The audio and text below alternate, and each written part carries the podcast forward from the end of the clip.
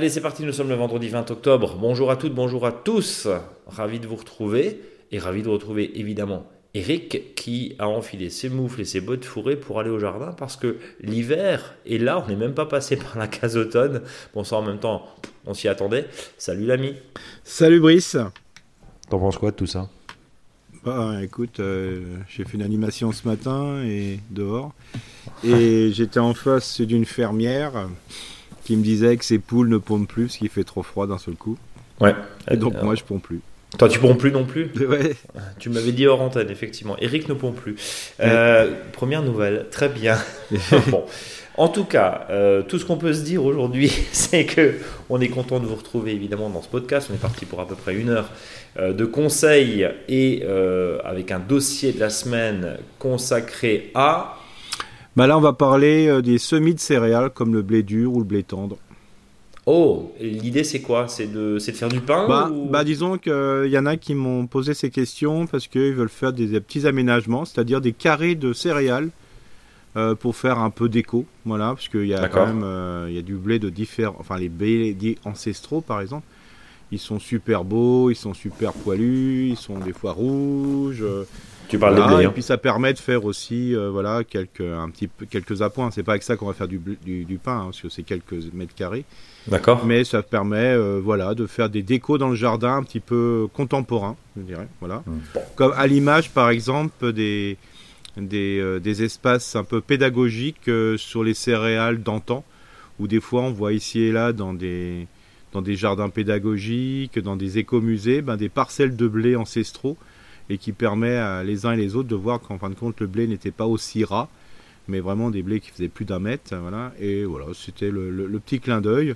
Et je sais que aussi il y a des, fois des distributions de graines de blé euh, dans des animations, euh, voilà, autour du, pain, autour des gâteaux, donc pour que les gens puissent le semer. Donc voilà, c'était. Bah, comme c'est la période, comme c'est la période de semis pour tout ce qui est euh, voilà une, un certain nombre de, de céréales, bah, je me suis dit pourquoi pas. Et puis on va rajouter aussi le fait qu'en pleine période de paiement de la taxe foncière, semer du blé, euh, c'est ça, euh, tout ça. C'est top. Bah de toute façon, ça sera le, le, lien avec mon faux dicton du jour. Ah bah bon, ok, d'accord. C'est bon, très bien. On va commencer par le tempo au jardin. L'agenda du jardinier en fonction de la météo. On est en lune ascendante. Oui. la météo, pardon, en fonction de la lune, pardon, mais pas forcément en fonction de la météo justement. Non. La semaine dernière, tu nous as dit touchez à rien, attendez la pluie. Oui, bah cette semaine, tu nous dis quoi? Bah là, là c'est bien parce que là, bon, maintenant on peut vraiment semer, voilà, parce que même s'il fait froid, le sol est quand même un peu chaud. Alors attends, pousse. On a eu du 1, je t'arrête deux secondes. Oui, on a, eu, du 1, à 2 degrés, nous en Alsace, je sais pas vous, mais bon, ça a quand même cogné. Il y a eu quelques gelées un peu ici ou là, et là tu me dis le sol est encore chaud. Il faut combien de temps pour que au final. Voilà, là on a 15 euh, jours, 3 semaines hein, pour que le sol soit chaud. D'accord. Tranquille. Donc pour tout ce qui est bien sûr, quand on parle de semis, c'est semis de graminées, qu'on soit bien d'accord. Oui. C'est-à-dire c'est des températures assez basses euh, dans le, matin. Alors c'est sûr qu'en Alsace, on a les, températures en ce moment les plus basses de la France. Oui, on est dans la journée. J'avais un degré et demi. Euh, voilà, on a et puis on a le dans la journée, on a 12, 13, 14 degrés. Mais il ne faut pas oublier que dans plein d'autres régions de France, euh, les températures dans l'après-midi, ça permet de se réchauffer, quoi.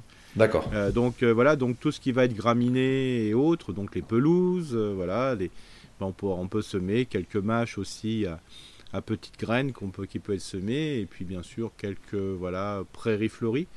Euh, tranquille, mais euh, sinon à part ça, on fait pas grand chose. Hein. Les engrais verts aussi?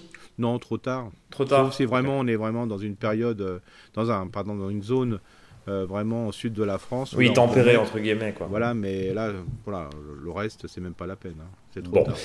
Euh, Est-ce que tu nous proposes, pour le coup, pour le jardinier qui s'ennuie et euh, qui, est, qui a envie peut-être de, débarrasser, de ranger, de commencer à enlever les légumes du soleil, pour ceux qui ont encore la chance d'avoir des tomates, alors je je me, suis baladé ce week-end dans la vallée de Münster, donc c'est dans le prolongement euh, dans le prolongement de Colmar, euh, à une altitude, on doit être autour des 400-500 mètres. Elles sont magnifiques, les tomates là-bas. Ouais, ouais. Elles sont magnifiques. Nous, elles sont cramées, euh, et tout ce qu'on veut. Elles ont soif, même si on les a arrosées. Là-haut, elles sont magnifiques. Ouais, complètement. Hein, bah, belle, belle, exposition. Il y a eu quand même un petit peu de pluie sur ces, ces, ah. cette zone-là, mais sans plus. Euh, alors que nous, voilà, il a fait un coup de froid au début août, comme d'ailleurs un peu partout en France, avec beaucoup de pluie.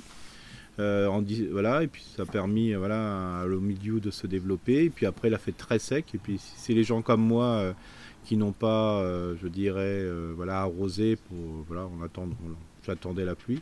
C'est sûr que c'est pas top top quoi.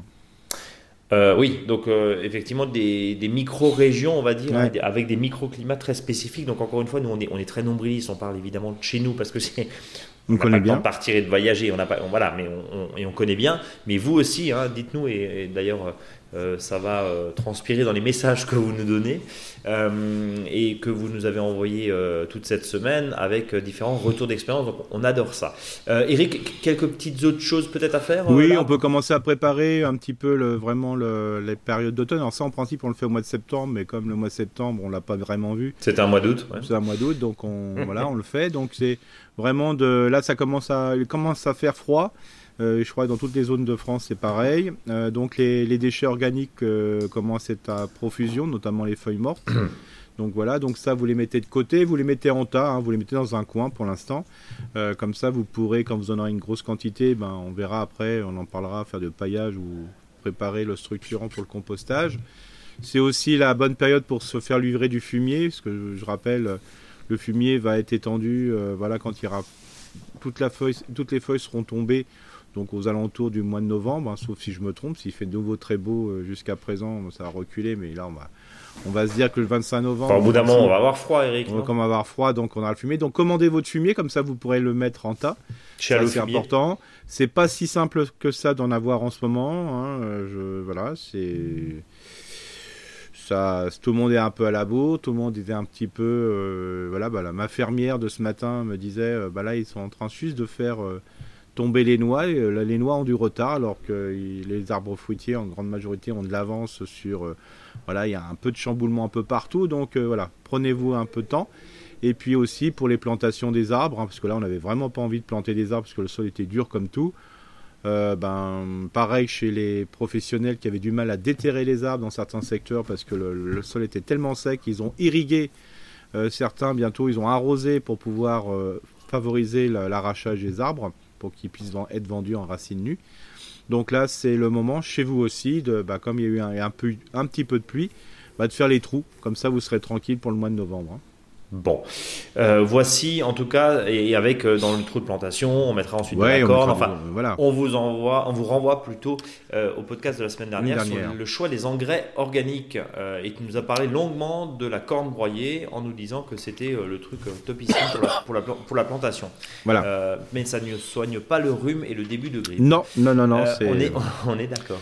Eric, je te propose de passer aux questions et à tes réponses, évidemment, questions des auditeurs et des auditrices qui nous envoient, et sont nombreux à nous envoyer leurs questions sur contact.monjardinbio.com. On va commencer avec Anne qui nous dit, euh, et qui je crois, Quimper, à moins que ce soit le nom, pardon, de marque Anne Quimper. Bon, je pense que. Euh, bonjour, Brice et Eric, votre émission est une telle richesse pour nous les simples jardiniers que c'est un réel plaisir de vous écouter chaque vendredi. J'ai une longue expérience professionnelle en matière de sélection végétale et de conservation de ressources génétiques. C'est aussi la raison pour laquelle je vous écris. Vos commentaires sur les panais me font réagir lorsque vous dites que la durée de conservation de la semence n'excède pas une année. Je conserve une racine en terre et comme c'est une bisannuelle, la floraison se passe sur l'année 2. Une fois les graines récoltées puis bien déshydratées, je les place au congélateur à moins 18 dans un sachet en cellophane. Entreposées en 2019, elles ont germé à quasiment 100% en 2023. Mhm. Et j'envisage de continuer l'expérience en 2024, voire au-delà. Oui, mais euh, du coup, au congélo, on est d'accord. Ah, complètement, oui. oui. Voilà. On est, on est, on, est d'accord. Complètement. Euh, par ailleurs, je conserve dans les mêmes conditions toutes les semences potagères qui me mm. sont utiles, tomates, courgettes, mm. aubergines. Pour les courgettes, je cultive la verte de Milan et lorsque, mm. je, lorsque pardon, les pollinisateurs semblent faire défaut et que les fleurs mâles et femelles sont synchrones, j'apporte directement le pollen à l'aide d'un pinceau sur la fleur femelle et la fécondation se fait correctement. Je suis consciente que mes deux remarques ne sont pas un scoop, mais en faisant part de mon expérience, j'espère avoir été utile à quelques-uns. Longue vie à Onsem Forêt et un grand merci pour votre émission cordialement Anne. Alors, totalement, je te, laisse la parole dans un instant, mm. c'est exactement le message qu'on adore, c'est le retour d'expérience. Oui. Et, pour le coup, euh, vous nous dites, euh, Anne, que c'est... Euh, en fait, c'est à côté du gigot... et, des, mm. et des poissons panés congelés, il faut mettre les graines. Quoi. Complètement. Mais ça, c'est de toute façon dans les, les, banques de semences. Hein, que oui, c'est ce que j'allais dire, tout à fait. On fait complètement ça. Hein. c'est la meilleure façon. D'ailleurs, il existe dans le monde un endroit, je crois, un peu caché où il y a toutes les semences possibles inimaginables. Hein, c'est ça. Qui est, dans la glace et qui permettra, voilà, pour les générations futures, d'avoir ces bandes génétiques, hein, voilà, de, tout à fait intéressant. Alors bien sûr, hein, le, fait de conserver ces graines. alors déjà, il faut, par contre, il faut qu'elles soient bien séchées au début, parce que le fait de passer au congélo, euh, bah, peut provoquer euh, voilà, quelques, quelques petits soucis si les graines n'ont pas été bien récoltées. En gros, si c'est humide, ça éclate, c'est ça Oui, voilà, globalement, voilà, c'est important. Donc là, c'est vrai, hein, je, connais des banques de, de, de, justement de graines. De semences. de semences, comme ça, qui sont super intéressantes. Et alors, bien sûr, le, par rapport au panais, ce que on dit souvent, c'est que, bien sûr, le, panais peut durer plus longtemps en niveau, euh, je dirais, la, du pouvoir germinatif. Sauf que il y a une grande majorité des. C'est pas 100% des graines. Voilà. C'est pour ça qu'il y a des graines de panais. La première année, ça va. La deuxième année, ben, on perd, commence à perdre 25 à 30% en fonction, et puis à bout d'un moment, ça, ça, se perd très rapidement. C'est pour ça que le panais, dans la nature, il se ressème toujours. Il y en a toujours plein partout. Justement pour qu'il y ait cette, euh, entre guillemets, cette bande de, de, de, banque de semences, je dirais, mais plutôt là sous forme végétale. Mais complètement d'accord hein, là, là-dessus. Hein, on, on, est d'accord. Voilà. Mais comme dit euh, souvent, ce qui se passe, c'est qu'on on n'a pas le réflexe forcément de mettre euh, les graines au, congélo comme ça. Euh, et surtout, quand on a récolté des graines, il faut vraiment bien les récolter. Bon, les sécher, hein. les sécher, puis, puis, les, mm. puis les conserver effectivement au congélateur. Merci en tout cas Anne pour votre, pour votre retour d'expérience. Euh, petite, euh, petit retour pardon, euh, également avec France qui nous dit merci, un grand merci pour votre podcast que j'écoute assidûment avec grand plaisir. J'ai besoin d'un conseil sur un pêcher planté il y a 6 ou 7 mois qui a été peu taillé ou mal taillé. Les branches filent et ne sont que garnies de feuilles, de, qu'aux extrémités pardon, et pas de fruits. elle nous a envoyé effectivement les photos. Ça rejoint un peu, on avait déjà une question, une question la semaine dernière là-dessus. rapidement, pour ceux qui bah, n'étaient pas avec nous. Voilà, après, comme dit, bout d'un certain moment, ben, le pêcher, il a que des, des pousses rouges euh, à l'extrémité. C'est ça. Euh, voilà, parce que c'est le bois qui a donc poussé en 2023 qui va, se, qui va fleurir et donner des pêches en 2024. Et c'est toujours comme ça pour les pêchers. C'est-à-dire c'est le bois de l'année qui va fleurir et donner des fruits l'année suivante. Donc comme ça c'est facile à, repérer. Et donc tout le reste de bois, bah, soit c'est des supports euh, qui ont un an de plus, voilà, qui sont souvent gris, voilà. Alors des fois, bah, y a, à bout de cette branche-là, ben, de ce bois gris, il y a du bois rouge, ou du, voilà, du bois coloré. Et ou sinon, le bois est sec. C'est pour ça qu'il faut en enlever un, grand maximum. Et c'est pour ça souvent que la, la taille, euh, je dirais, de, de fruitier euh, et de pêcher est quand même euh, assez importante parce qu'on fait un gros nettoyage. Hmm. Alors après, là bientôt, d'ici 15 jours, 3 semaines, va commencer, vont commencer les cours de taille, en sachant que le pêcher se taille plutôt au printemps. Donc quand vous allez en cours de taille d'arbres fruitiers avec les associations. Voilà, regardez un peu le programme, parce que des fois ça commence par euh, les demi-tiges, les basses-tiges, puis des fois on vous dit taille du pêcher, des rosiers, parce que c'est à peu près la même période qui se font plutôt au mois de, au mois de mars. Hein. Donc, euh, comme dit, euh, n'oubliez pas que le pêcher, notamment les pêches de vigne ou des pêches locales, sont c'est d'autofécondation au niveau de la reproduction. Donc, je vous invite à semer euh, voilà, des, ici et là des pêchers, comme ça, vous, ça vous évite d'avoir des vieux coucous qui produisent très très bien, hein, mais, qui, mais par contre d'avoir sur du jeune, c'est beaucoup plus simple des fois à le gérer. Hein, voilà. Bon. Mais là aussi, vous inquiétez pas, on, donnera un cours pour le mois de mars, euh, enfin février-mars, pour la taille de fruitière et notamment celle du pêcher. Si vous avez des pêchers, voilà, vous avez le temps. Euh, des fois, il faut mieux même des fois tailler en fleurs. Quoi. Euh, je, le rappelle, hein, si on n'a pas traité évidemment euh, votre question, n'hésitez surtout pas à nous la renvoyer. Oui, mais de toute façon, on en parlera des péchés, hein, c'est sûr. Hein. On est, on est, on est d'accord. Non, mais voilà, parce que c'est vrai que des fois, euh, on passe, on passe à côté de vos questions. J'ai Christophe qui est dans la plaine des Vosges et qui nous dit bonjour les artistes du jardin. cette question à 5 jours, voilà. toujours le même plaisir de vous retrouver chaque vendredi et ce depuis plus d'un an maintenant. J'ai deux questions. J'ai planté l'an dernier une S circulaire et d'aronia. Pour ce dernier, j'ai réussi à faire une première petite récolte difficilement mangeable, mais excellente en confiture. Je rebondis sur le podcast de la semaine dernière. Si j'arrache les mauvaises herbes au pied des plantes et que je griffe le sol, que j'ajoute de la corne broyée non torréfiée, que je recouvre de copeaux grossiers issus de tiges de mes 8 tournesols géants, mélangés peut-être avec de la terre de bruyère pour l'aronia, qui hmm. préfère un sol acide, est-ce que j'ai bon? Oui, alors bon, l'aronia, c'est voilà, c'est ça peut aller un peu partout. Hein, c'est pas, faut pas. Tu nous dis ce que c'est, c'est quoi Alors l'aronia, c'est une plante euh, qui est vraiment, euh, voilà, c'est une un arbuste qui avait été à une époque un arbuste de décoration, hein, à baie noire, hein, voilà, qui est assez astringente. Hein, c'est pour ça que c'est toujours intéressant de mélanger ou mettre beaucoup de sucre. Alors c'est une plante par exemple en Allemagne qui est très très cultivée parce que pour son pouvoir antioxydant, c'est voilà, c'est largement meilleur que une orange ou autre quoi. Bon par contre c'est pas pareil au niveau du goût si je peux me permettre. Mais euh, voilà, c'est très intéressant. C'est une plante qui n'a pas trop de maladies, je dirais même presque pas du tout, qui est jolie, euh, qui a une belle floraison, euh, qui a un arbuste qui est pas très grand, donc ça, permet, ça, évite d'être complètement enseveli sous les branches et être à l'ombre. Donc ça c'est super. Il en existe différentes sortes. Hein. ne, pas oublier là-dessus aussi que bah voilà, l'aronia se développe très très bien. C'est une plante qu'on a entre 8 et 15 euros. Voilà. Donc globalement c'est voilà, vraiment super intéressant. Alors bien sûr, c'est une plante qui n'aime pas trop le calcaire, ça c'est clair. Voilà. Par contre, qui n'a pas, qui besoin, qui ne demande aucune taille vraiment spécifique, simplement un petit peu aéré souvent le, contenu, voilà, pour laisser fleurir. Franchement, c'est une plante vraiment très très facile, quoi. Bien. Alors mettre de la corne broyée, de toute façon, au pied des plantes, euh, c'est bien, parce que ça permet de, voilà, vous gratouillez un peu le seuil, vous le mettez, puis vous recouvrez, vous faut recouvrir cet amendement, enfin cet engrais, euh, je dirais, euh, qui va mettre un certain temps à se décomposer. C'est pour ça que j'allais dire amendement, parce que ça met tellement de temps à se décomposer. Sinon, si vous voulez avoir un coup de pouce sur ces plantes-là, bah, mettez plutôt voilà, de la corne qui est plutôt torréfiée, qui va pouvoir libérer les, nutriments plus rapidement, c'est-à-dire pendant une année. Bien. Mais la ronia, franchement, à fond, hein, à fond, à fond, à fond, à fond, sur la ronia. À fond sur la ronia. Euh, bien. Euh, deuxième question. J'ai replanté en 2018 un jeune mirabellier issu d'un verger familial du secteur de Nancy Sud. Il a bien très bien repris. Je l'ai formé sur les trois branches les plus vigoureuses à l'époque. Cependant, l'une des branches végète par rapport aux deux autres qui ont connu une belle croissance. Il nous a envoyé une photo. Je me demande comment restructurer l'arbre et comment tailler deux belles grandes branches. Alors c'est ça le problème de, souvent de ce qui est marqué dans les, dans les bouquins même qui, sont, qui paraissent actuellement mais qui sont basés sur des techniques un peu plus anciennes. Euh, évitez de, euh, de tailler sur trois branches, hein, c'est-à-dire mettre trois charpentières. Mettez toujours quatre. Deux. Ah, quatre, pardon. Quatre, quatre ou cinq dans un premier temps, quitte à en enlever une par la suite. Pourquoi?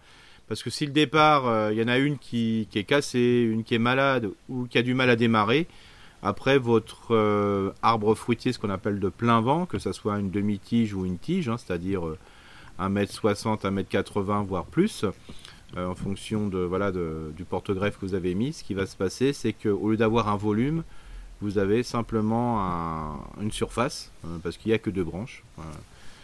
Alors, ce qui, est, possible de faire, c'est. Euh, il se peut que sur les, deux branches qui vont pousser, il peut y avoir un nouveau démarrage qui peut avoir lieu, voilà, sur le côté, qui va permettre de gagner de la, voilà, qui va permettre de restructurer l'arbre.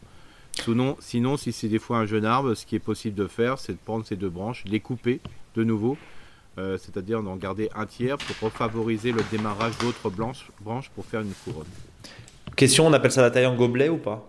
Oui, on peut appeler ça comme ça. D'accord. Voilà. Je forme. Non mais je, fais voilà, ça peut être un gobelet euh, classique ou différé, mais tout à fait. J'étais persuadé que c'était ça. Voilà. Euh, Donc vous pouvez, mais quand c'est très jeune, hein, de dire bah voilà, s'il y a deux, deux belles branches qui ont poussé, pas la troisième, voire la quatrième, bah, vous pouvez recouper sur ces deux branches. Voilà. Euh, la branche qui n'a pas beaucoup poussé, bah, vous la laissez se mettre à fruit, comme elle est faible, elle va se mettre très, très rapidement à fruit, c'est ce qu'on appelle une sous-charpentière, mm elle est un peu sur le côté. Et les deux autres branches, si vous les coupez, bah, à partir de là, comme elles, ce sont deux branches qui, vont, qui sont vigoureuses, elles vont émettre des, sur les bourgeons, alors bien taillés, hein, de manière qu'il y a un bourgeon à droite, un bourgeon à gauche de chaque côté. Donc à partir de deux, vous en aurez quatre. Bon, la multiplication des bourgeons. Euh, euh, et enfin, retour d'expérience et petit clin d'œil à Eric qui disait dans un épisode précédent avoir des difficultés à avoir des cal calebasses. Ce qui a été mon cas durant deux ans. Il nous a envoyé une photo de deux spécimens que j'ai réussi à avoir. Deux plants au pied de mon composteur courant sur un grillage vertical. Et comme c'est une première, bah, j'espère aussi réussir la phase de séchage. Tu nous rappelles juste ce que c'est bah, Les calebasses ou des gourdes, hein, voilà, qu'on trouve des fois chez les grainetiers sous forme de gourdes. Hein. Euh, voilà, de manière. Euh, c'est quoi C'est une courge? C'est une courge qui va qui sèche très rapidement une fois qu'on a voilà qu'on a cueilli. Et euh, si on le sèche bien dans des bonnes conditions, alors quand je dis conditions, il ne faut pas qu'il y ait d'humidité, surtout dans la pièce. Ça va sécher et elle peut servir de, récipient. Et c'est vrai, cette année, j'ai des calebasses, voilà, alors que j'en avais rarement un an. Alors peut-être que c'était les graines que j'avais. C'est l'année, ouais. Et là, j'ai un copain qui m'en a ramené de, voilà, via l'Afrique où il fait des stages franchement génial. Quoi. Alors j'ai, d'un seul coup, j'ai eu un petit doute. Je me suis dit peut-être que, en fin de compte, ce que je récupérais euh, n'était pas très bon. Et là, c'est vraiment là, une belle calebasse, très jolie, euh, qui peut servir aussi de récipient. Bien. Mm. Euh, ne changez rien, on vous sème fort. Christelle de, Christelle, Christophe pardon, de la plaine des Vosges. Je vais y arriver. On va passer à pardon, on va passer, on va passer pardon à Sophie qui nous dit euh, bonjour et salut les amis, j'ai une question bananier. On m'a offert un petit bananier qui doit faire 30 cm de haut, il est en pot et j'habite en région parisienne. Quel est selon vous le meilleur endroit pour qu'il se plaise? J'avais pensé à la salle de bain sous un Velux bien orienté, ainsi il disposerait de la chaleur, de la lumière, de la pièce, ainsi que l'humidité des douches. Qu'est-ce que vous en pensez? Et à partir de quel moment pourrait-il se plaire en extérieur? Un voisin de mon quartier en a un qui fait 2 ou 3 mètres de haut et donne des petites bananes qui vont évidemment pas à maturité. Hein. Oui, bien sûr. dit qu'il pourrait se plaire en extérieur s'il atteint une certaine taille. Qu'en pensez-vous? Merci pour votre retour. Votre plus grande fan, Sophie du 78. Bah là, moi, je le planterai maintenant. Hein. Planter maintenant? Ouais, oui, oui. Directement en pleine terre? Oui, voilà, sur un endroit qui est bien exposé et puis mettre beaucoup de déchets organiques dessus. quoi. Voilà, euh, Et l'isoler, on est d'accord Bien, voilà, comme ça, on l'isole bien de manière qu'il gèle pas. Hein. Regardez, moi aller voir le, voisin là qui a un bananier de 3 mètres pour voir un peu l'exposition. D'accord. Regardez un petit peu la situation de, de, la plantation par rapport à son bâtiment. Comme ça, ça vous donne quand même euh, pas mal de, de, bons arguments pour euh, chez vous de voilà pour le planter. Et puis demande-lui lui quel âge il a aussi, pardon Eric. Euh... Ouais, mais voilà, de, oui, à mon avis, il doit avoir. Pas le voisin, hein, le bananier. Évidemment. Oui, bien sûr, mais on peut en profiter. Euh, et, bon, à mon avis, il doit avoir une dizaine d'années, hein, parce que après c'est de la mauvaise herbe entre guillemets hein, quand ça se met bien. Voilà. Mais attention, comme dit, comme tous ces arbres dits exotiques, euh, c'est vrai qu'on n'a pas d'hiver depuis un certain nombre d'années, ou quand on a un coup de froid, il est momentané. Il se peut qu'un jour, quand il fait une température bien basse pendant un certain nombre de jours. C'est le nombre de jours de, froid hein, qui, est, important. Mhm. Il peut y avoir un petit souci d'où bien le, couvrir. Mais moi, je, le mettrai tout de suite. Hein. Donc, on va, il, faut, il faut le planter, c'est ça l'idée. Il faut le planter, ouais. Parce que j'ai toujours peur que quand on à l'intérieur, c'est des fois on le met des, fois dans une situation trop chaude. Hein. C'est ça le problème. Ouais, donc euh, oui, parce que dans une salle de bain, on a et avec un. c'est vrai que dans la salle de bain, il y a un peu d'humidité, donc c'est pas trop mal, quoi. Mais voilà, l'exposition, elle doit être quand même, euh, voilà, c'est un plein, une pleine exposition. Bon, c'est noté. Sophie qui nous dit bonjour Eric et bonjour Brice. Pardon. Quel plaisir de vous entendre chaque semaine. Merci à vous pour vos conseils. Piste de réflexion. Je vous contacte cette fois-ci pour des conseils sur le repiquage des bouturages.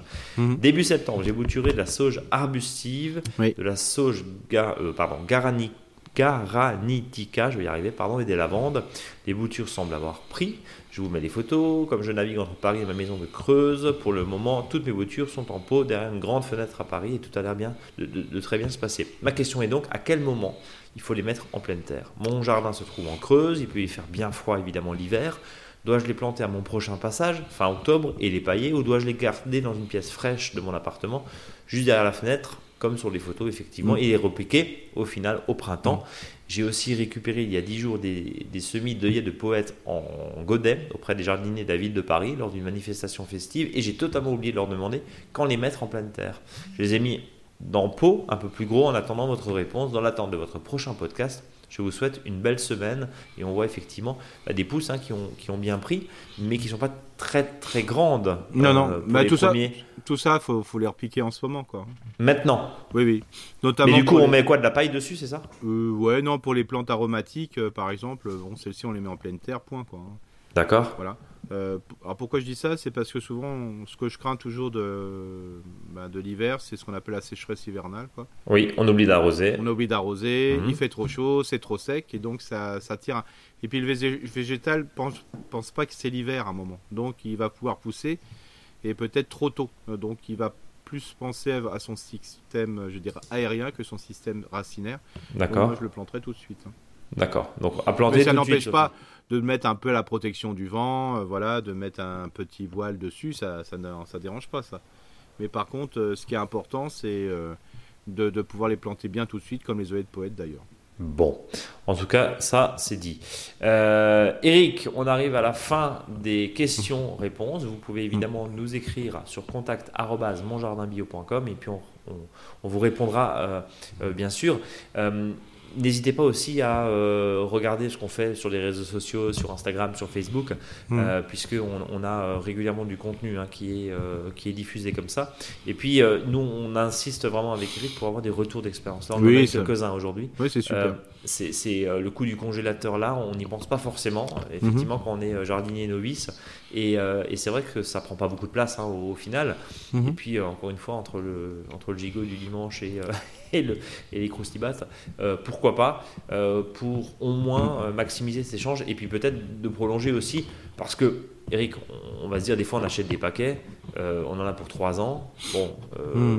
ils ont pas forcément, on n'a pas forcément les meilleures conditions non plus pour les stocker des fois, parce qu'on laisse ça dans la cave ou dans, dans pire, hmm. dans la cabane de jardin, parce qu'on oublie de les rentrer.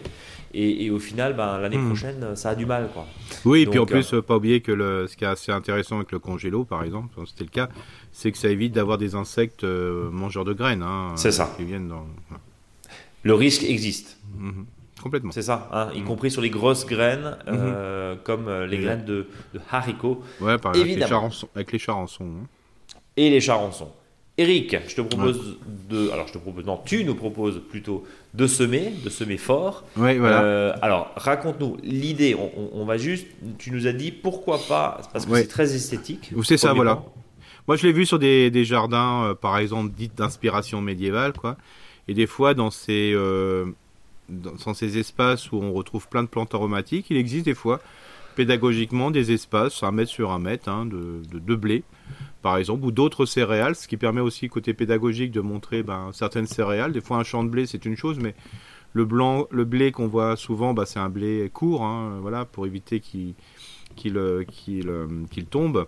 Euh, tout simplement, euh, c'est des blés qui ont été raccourcis, euh, je dirais, par mutation, par croisement, pardon, ou soit c'est des fois un produit qui fait que les blés sont plus courts, mais les vieilles variétés de, de semences sont super intéressants. D'ailleurs, on, en trouve plein maintenant dans certaines régions quand on parle voilà, de, de, blé avec des, farines anciennes. D'ailleurs, des, blés où, euh, qui étaient, où les gens sont plus tolérants. Hein, parce qu'aujourd'hui, si on a peut-être des problèmes d'intolérance sur certains, certaines pains et compagnie, c'est parce que les blés ont été tellement trafiqués, multipliés, qu'ils ont perdu leurs caractéristiques et on a des, soucis d'intolérance.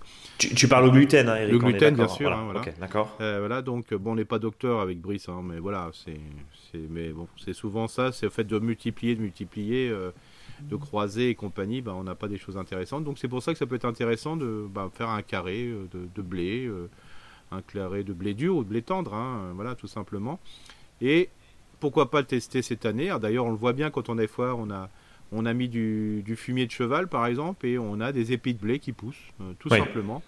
Et euh, il y en a qui râlent parce que ça fait de l'herbe dans le jardin, alors c'est que du blé. Et puis après, quand on voit le bonheur, euh, quand on les laisse pousser et que ça donne, ça fait aucune concurrence aux plantes qu'on a mis à proximité, et quand on voit les oiseaux aller dessus, se battre dessus pour les récupérer, les graines et compagnie, euh, c'est bon pour la biodiversité, c'est bon pour voilà, ça fait des apports, ça donne un peu de volume au jardin, donc euh, moi je dirais pourquoi pas. Euh, et, j'ai appris, j'ai appris un, j'ai appris un truc, l'herbe à chat, Eric. Ouais. Bah, c'est du blé. Ouais, oui, c'est voilà. on, a des fois des clients qui nous appellent et qui nous demandent est-ce que vous auriez de chat bah, Oui, c'est. Et, qui nous achètent du blé parce que nous on en vend pour la basse cour justement. Et ils nous disaient bah je vais en semer. Du coup, ça fera de l'herbe à chat parce que en fait, ça fait un, peu d'herbe à chat, tu, tu, laisses deux reins. Ouais, c'est ça, ça fait un peu comme des graines germées entre guillemets. C'est hein. ça. Mais bien plus germées que celles qu'on va manger, quoi. Hein. C'est ça. Mais, euh. mais, je sais que là, c'est des arbres qui sont très fines. Tout le monde est friand de ces, de ces, de ces repousses. Alors pourquoi pas le, le planter? Alors c'est pour ça que si vous mettez du blé, c'est la bonne période, surtout pour le blé dur, hein, ce qu'on appelle, hein, ce qui va faire les pâtes, hein, pour faire les pâtes et compagnie. Mhm. Et donc euh, l'objet, alors c'est vraiment très simple, il faut décompacter le sol, parce que c'est quand même une céréale euh, qui a besoin de bien décompacter le, faut bien quand même décompacter le sol. On le fait à la, grelinette ou à la fourche bêche, tout simplement. On en profite pour enlever euh, les, herbes concurrentes, comme, voilà, parce que comme on va laisser quand même le sol nu et le blé va germer quand même plus tardivement, tout simplement. Alors des fois on dit euh, on se casse même pas la tête parce que quand on voit quand on a mis du fumier ça repousse quand même donc euh, voilà. Enfin bref, fait ça propre. On fait des sillons. On fait des sillons de voilà à peu près de 2 à 3 cm de, profondeur, voilà, tout simplement. Et puis on met une graine tous les 3 cm. Euh, voilà. Et puis si on met plusieurs rangs, et c'est quand même plus joli hein, de faire un joli mètre carré si on donne un petit côté euh, esthétique à l'espace, euh, il faudra séparer les rangs de 15 cm à peu près. 12 à 15 cm. Et puis voilà, puis au printemps ça va, ça va germer tranquillement. bon, à peu près vers le mois de mars-avril. Euh, voilà. Et puis sur des blés, euh, ne soyez pas surpris euh, que ça peut monter jusqu'à un mètre de haut. C'est pour ça que pour éviter qu'ils versent, hein, voilà, mettez quand même une masse plutôt qu'une ligne. Comme ça, ça permet que le blé se, tienne entre lui. Voilà. Mhm. Il y en a même qui, voient des mettent, mettent un petit piquet tous les, enfin, au, au, coin des carrés et puis mettre une petite ficelle ou une petite pour, éviter la verse pour éviter la verse surtout quand il y a les blés qui sont très grands euh, au début, ça se passe très bien, mais après, voilà. Il ne faut pas trop semer trop serré parce que sinon on a des risques de maladie. Il hein. faut que ça, même ça respire un petit peu là-dedans. Donc euh, pardon, l'idée, pardon, c'est pas, pardon, je te coupe, Eric, mais pour qu'on comprenne, on sème pas à la volée comme la Non, voilà, parce que si on veut donner, faire un joli carré, il faut éviter de semer à la volée parce que c'est pas si simple de faire ce qu'on appelle euh, un lit de semence pour que la graine soit à 2 cm. Quoi. Ok. c'est pour ça il faut mieux faire des sillons comme si, voilà, vous faites des sillons, je dirais à la serfouette hein, ou avec un manche d'un râteau. Et puis après, euh, voilà, vous tapotez euh, tout simplement. Puis au mois de mars-avril, ça va lever. Puis il faut attendre à peu près mi-juillet pour commencer à récolter. Voilà. À sortir la moissonneuse batteuse. C'est ça, voilà. Là, c'est la, grosse moissonneuse. pour le froment ou ce qu'on appelle euh, le blé tendre, ben voilà, celui traditionnellement pour le pain, on fait exactement la, même chose. Voilà. Donc d'où l'intérêt des fois de. Alors, toujours, ce qui n'est pas des fois le plus simple, c'est de récupérer des variétés un peu ancestrales. Et on, récupère où? Alors, deux secondes, soyons très pratiques. Alors, euh, bah, là, auprès des fois de. Voilà, vous pouvez l'avoir auprès de, de boulangeries spéciales. Hein, euh, voilà. D'ailleurs, il y en a qui demandent des fois de faire de la semence même. D'être semencier, de dire de, Voilà, comme ça, vous, vous gardez les graines pour refaire de la semence. Hein, c'est comme ça que ça se fait, tout simplement. Et puis, euh, voilà, puis bon, vraiment, vous avez des, des, sites spécialisés à ce niveau-là. Ne vous faites pas avoir sur les prix, hein, attention aussi. Euh, vous pouvez faire aussi avec une autre, euh, avec le, colza, hein, voilà, qui peut être aussi. Alors bien sûr que là c'est pas une, c'est pas une céréale, hein, mais le colza ça peut être super intéressant aussi parce que c'est, c'est à peu près la même période où on peut semer le colza. Alors là c'est pour récupérer des graines de colza. Là aussi ça peut servir d'engrais vert globalement. Donc là vous aurez euh, après une pousse qui sera au niveau de, voilà à partir de fin avril vous aurez un colza qui va fleurir tout jaune, très joli. Il faut pas oublier que le colza va faire des spells de mini pousses un peu euh, tout euh, voilà, à plat. Et une fois qu'il sera dans bonnes conditions, il va pousser, ça peut aller jusqu'à un mètre. Hein. Et puis là aussi, les graines sont récoltées euh, fin juillet. Alors il y en a qui l'utilisent aussi pour, pour un peu pour compléter par rapport à un petit élevage, mais aussi ça peut servir comme des petites graines qu'on peut mettre ici et là. voilà, on peut les faire germer compagnie. Et puis bon, j'en ai quand même parlé si vous allez sur le blog.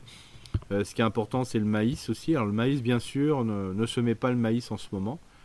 Euh, bien que vous verrez le maïs que vous avez peut-être eu précédemment, parce que vous avez fait du maïs, un petit peu du maïs qu'on appelle doux.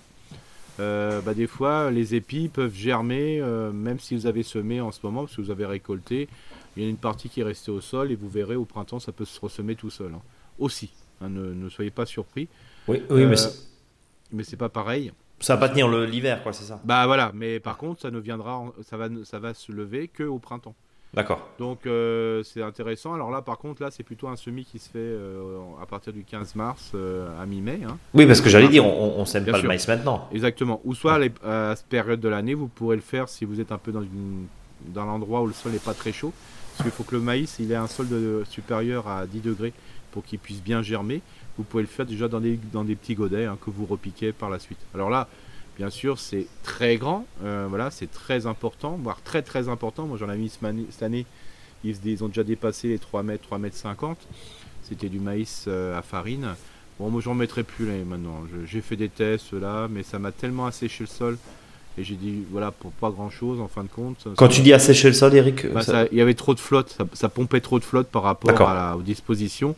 Et là, le mélange que j'ai fait avec, euh, euh, je dirais, des A3, 1000 pas, hein, ce qu'on appelle, avec les courges au sol et puis les, les haricots rames, ça n'a pas donné grand chose en fin de compte, surtout pour les courges et les parce que tout le maïs a pris la, flotte, hein, pour faire simple.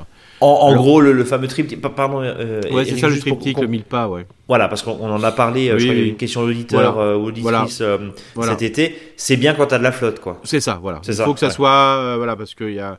Alors le maïs c'était parfait, hein, parce qu'il était à plus de 3 mètres, donc il a poussé très rapidement. Oui, donc forcément, bien sûr. Donc l'année prochaine, je ferai un faux mille pas sans maïs, hein, tout simplement, mais je mettrai à la place du maïs, je mettrai des tuteurs et je mettrai un maïs ici et là pour faire un peu, voilà, un peu chicos. Mhm. Mais à part ça, voilà. Euh, mais là, j'avais un terrain qui était trop asséchant. Voilà. Par contre, si vous avez un terrain qui est bien moelleux, qui a un peu de bouffe, euh, qui, qui a besoin de, voilà, qui a pas besoin de moins de, qui a moins, moins besoin de flotte, allez-y à 300%, c'est vraiment bien. Mais mettez pas des maïs doux nains, euh, parce que ça sert à rien pour les haricots rames, hein, je vous le dis tout de suite. Voilà. Et puis, euh, ce qui est important aussi, c'est que, euh, bah, pour revenir sur les céréales, si vous récupérez des fois des graines de blé comme ça, vous pouvez aussi, non pas le mettre en ligne, mais le balancer un peu comme dans votre espace. Et à l'endroit où vous avez mis, vous allez mettre des courges, par exemple, hein, bah, vous pouvez semer en bordure, euh, voilà, euh, sur un côté, un peu de blé et compagnie, donc c'est très joli. L'avantage biodiversité, Eric, c'est quoi? Bah, disons que là, c'est des, vraiment des graminées qui vont vraiment bien nourrir hein, les, oiseaux et compagnie. Hein. Moi, je trouve ça. Euh, et des fois, ça fait un peu comme les tournesols. Il y a plein de gens qui mettent du tournesol parce que, un, c'est une belle graine, une belle mmh. fleur, une mmh. belle plante, une belle fleur surtout, hein, franchement. Et puis après, bah, les gens les récoltent et puis ils les donnent au fur et à mesure aux oiseaux. Aux oiseaux, ouais. Et là, vous pouvez aussi faire des épis de blé, euh, voilà, et vous verrez. Enfin, moi, j'aime bien quand les, les, oiseaux vont dessus, quoi, ils s'accrochent dessus. C'est assez sympa. Sans compter le côté effectivement, effectivement esthétique. Euh, euh, tu, tu, parles de petit élevage. Alors bon, j'imagine qu'il faut quand même une, une, bonne, bonne, bonne surface. Oui, voilà. Quand j'ai du petit élevage, et voilà, c'est. Ouais. si t'as 4 poules, il en faut quand même un peu, quoi. Il en faut un peu, voilà, voilà. 120 grammes de blé par, enfin 120 grammes de céréales par jour par poule. À peu près, hein, globalement, hein, 100, 120 grammes. Donc, oui, il en faut beaucoup, hein, voilà. Il en faut beaucoup. non, mais je veux dire, c'est plutôt le côté esthétique. Et voilà, pour dire, ça fait, voilà. Mais parce qu'on en avait parlé, c'est pour ça que. Eh ben, euh, en tout cas, pourquoi pas semer euh, du blé au jardin? Alors, tu nous as dit hein, le, blé dur, le maïs aussi, et puis le colza. Le colza, par contre, pour le coup, ça fleurit, Eric. C'est ça, tout à fait. Alors ça, bien sûr, c'est pas une céréale, hein, voilà. Bien sûr. Mais là, ça va fleurir, et, là, on s'en sert vraiment comme engrais vert, quoi. Hein. Donc ça, c'est vraiment intéressant. Quoi. Et au on, même peut, titre semer, que la on peut le semer en ce moment, bien sûr. Il n'y a pas de. Et au même titre que la moutarde blanche. Voilà. Mais par contre, la moutarde blanche, on le mettra plutôt au printemps. Au printemps, nous sommes d'accord. Bien. Voilà comment semer les blés, on a bien compris. Voilà. Mon cher Eric, euh, un dicton? Oui, alors là, c'est un peu un dicton un peu à l'envers. Euh, qui gagne du blé peut le semer. Oui. Et, euh, comme j'ai dit tout à l'heure tout à l'heure, effectivement, c'est en pleine période, en pleine période de rattrapage, de foncière, etc., etc. Bah, voilà. Donc, euh, si des fois il y en a qui, qui, ont gagné du blé et qui veulent le semer en, le moment. plein, voilà, pourquoi pas euh, de faire une bonne action en payant, en payant sa taxe foncière, par exemple, jusqu'au 21, je crois. Hein. Oui. Donc euh, voilà. Jusqu'à demain, du coup. Euh, oui, c'est ça. Donc euh, voilà, pour, un, pour info. Maintenant, on fait même service public. Oui, c'est ça. Mais parce qu'on est un peu concerné, Brice. Oui, oui, nous sommes euh, quoi, public Non, le, la taxe foncière. Quoi. Ah oui, bah comme des millions de comme des millions d'auditeurs voilà. qui nous écoutent. Bon, euh, après cette euh, blague de Bercy, nous allons mm. maintenant refermer ce podcast, Eric. Ouais. en rappelant bien sûr à nos auditeurs qui peuvent nous contacter sur contact@monjardinbio.com, nous retrouver bien sûr évidemment sur notre blog, nous retrouver évidemment dans la newsletter, nous retrouver évidemment mm. sur Instagram et sur Facebook, d'écouter ou de réécouter tous les podcasts, surtout de les partager euh, aux voisins, voilà, pour faire grandir euh, cette communauté. Et puis mille merci bien sûr à, toute cette interactivité qu'on a réussi à cultiver maintenant. Euh, je crois qu'on doit être à 700 000 écoutes hein, depuis qu'on a depuis qu'on a lancé On s'aime fort il y a 3-4 ans je crois. Mhm. voilà, ce qui, est, ce qui est pas mal. Ça va bouger là aussi de ce côté-là, on aura l'occasion de vous en reparler évidemment d'ici d'ici quelques semaines ou quelques mois. Il y a quelque chose qui se prépare. Même Eric n'est pas au courant. Oui, je sais. Euh, le teasing, teasing de fou. Euh, la suite après la pub, non, la suite après évidemment le mot de la fin de mon cher Eric. Alors tous les mots des, différentes fins dernières, on s'était attendait, maintenant on y va. oui, avant, avant c'était ne faites plus rien, attendez qu'il fasse qu'il pleuve un peu parce que là. Oui, maintenant il fait froid, j'ai plus envie. Il, il, fait froid, mais voilà, il faut y aller et puis après c'est qu'une euh, voilà, c'est au début il fait froid, puis après une fois que ça, ça passe quoi. Mais par contre, bouturage, plantation, on y va à fond. C'est un mauvais moment à passer, puis après c'est fini quoi. On est d'accord. On est d'accord. Bon, et eh ben, euh, écoute, on se donne rendez-vous bien sûr la semaine prochaine. Ouais. À la semaine prochaine alors. À la semaine prochaine. Salut, salut.